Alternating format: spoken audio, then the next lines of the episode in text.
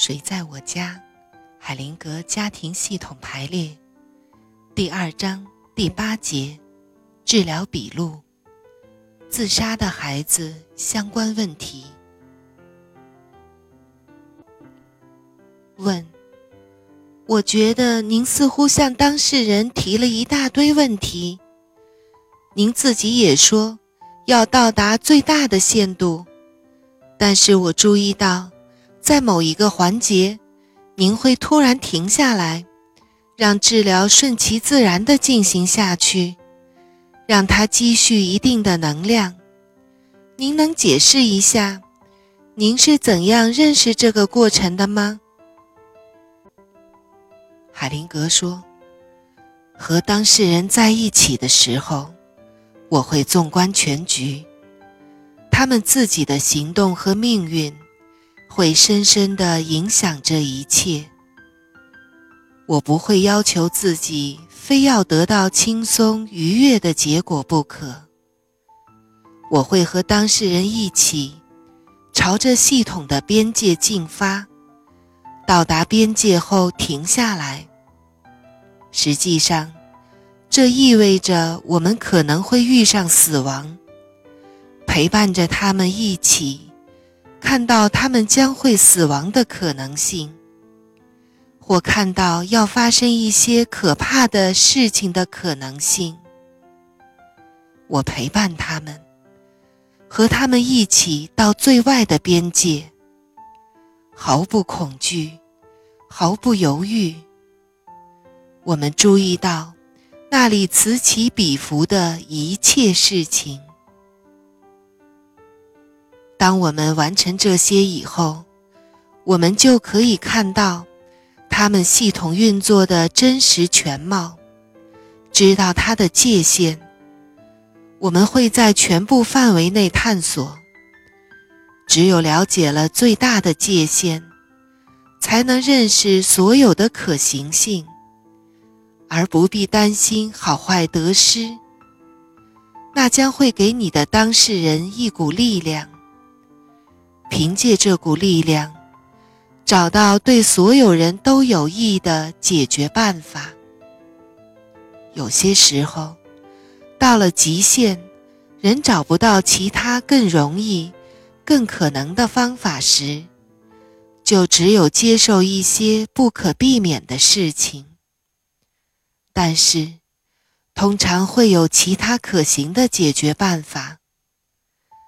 在到达最大的极限后。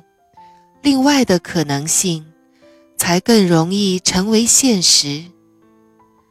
当事人能看清楚真实的情况，能为自己选择最好、最适合的途径。问：您说的很多东西听起来不容置疑。当然，面对人们呈现的一些严重状况。和从听众席上不时冒出的相当尖锐的问题，您能够泰然处之，掌握主动，这令我非常惊奇。您的温文尔雅也让我大为折服。您是怎样保持掌握主动和清晰的洞察力的？海灵格说：“承认世界的本来面貌。”没有意图去改变它，这样才有可能形成泰然镇静的心态和清晰的洞察力。从根本上讲，这是一个虔诚的态度，因为它已经融入我的整个身心，成为一个大的整体，不能分开。我不会自称知道更好的东西，也不希望能取得某些更好的东西。我只是让系统内早已在运作的力量自己运作罢了。当我看到一些可怕的事情，那是世界的一个方面，我接受它。当我看到美好的事情，我也接受。我把这种态度称为谦恭，就是接受世界本来的样子。只有接受，才能洞察。没有它，愿望、恐惧、判断，甚至我的构想，都会影响我的洞察力。还需要考虑另外一些事情。爱的法则并不是一成不变的架构，它们会经常的变化，每时每刻都有所不同。它包含着无穷的变化，我们能了解的每一刹那，都多姿多彩，极具震撼。因此，即使家族间的问题非常相似。每个家庭的排列却各不相同。当我认识到一个法则是以某种方式排列时，我就把所见到的说出来。